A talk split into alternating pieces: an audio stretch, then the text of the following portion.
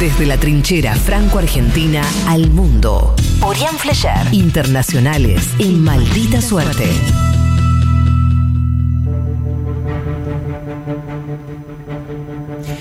Dicen que es preciso prepararse para el derrumbe.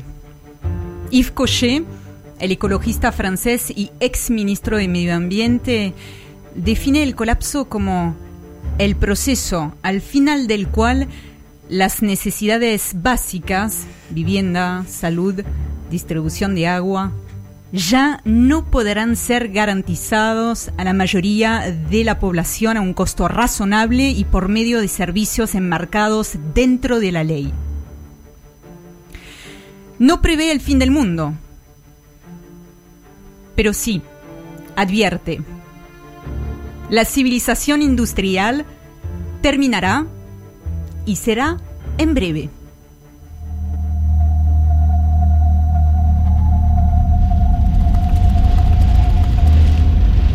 Nous allons vivre l'effondrement de notre civilisation. Et je peux vous dire qu'il n'y a aucune institution dans ce pays ou ailleurs qui n'est prête à, à affronter ce qui va se passer. L'effondrement. El colapso. El colapso del que les voy a hablar ahora es una serie. Transcurre en Francia, aunque podría transcurrir en cualquier lugar del mundo. Sigue las trayectorias de gente que busca por distintos medios sobrevivir en un mundo colapsado. Tiene ocho capítulos, ocho planos secuencia de entre 15 y 20 minutos, filmados con cámara al hombro. El espectador está ahí, está en la tensión, está en la velocidad del momento, junto con los protagonistas. Cambian los personajes, cambian los escenarios, lo que no cambia es la pregunta. ¿Qué pasaría si?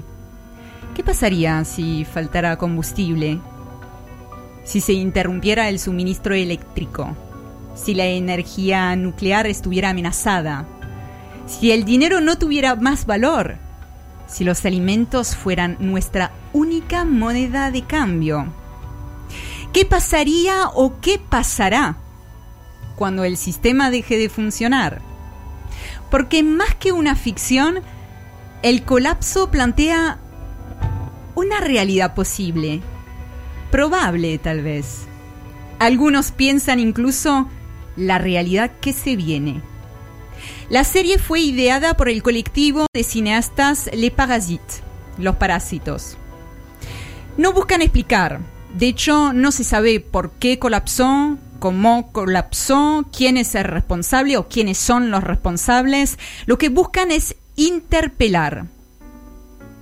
Es la historia de una civilización frente a su destino.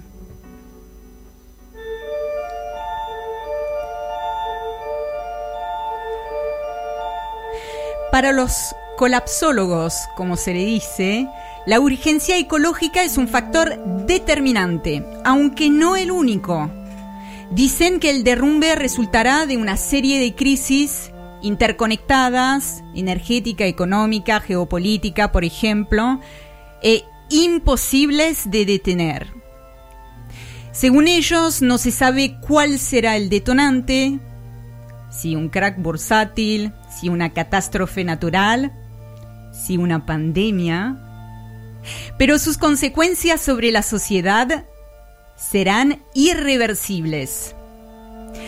El filósofo Jean-Pierre Dupuy dice que la catástrofe solo es posible cuando ya ha quedado atrás. No solo no creemos que vaya a suceder, sino que una vez que ha ocurrido parece ser parte del curso normal de las cosas. Entonces, el colapso podría convertirse en nuestra nueva normalidad. ¿Y ustedes qué opinan?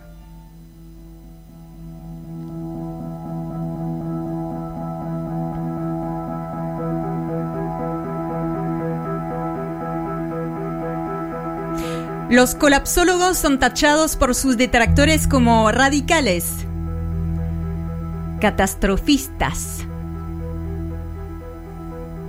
Ellos se defienden. ni optimistas ni pesimistas. A pesar de lo inevitable, proponen una relación diferente con el mundo, con los humanos, con la naturaleza. Dicen que hay un horizonte para seguir adelante, aún después del derrumbe. Dicen que hay un futuro por imaginar y por vivir. ¿Y ustedes? ¿Qué opinan?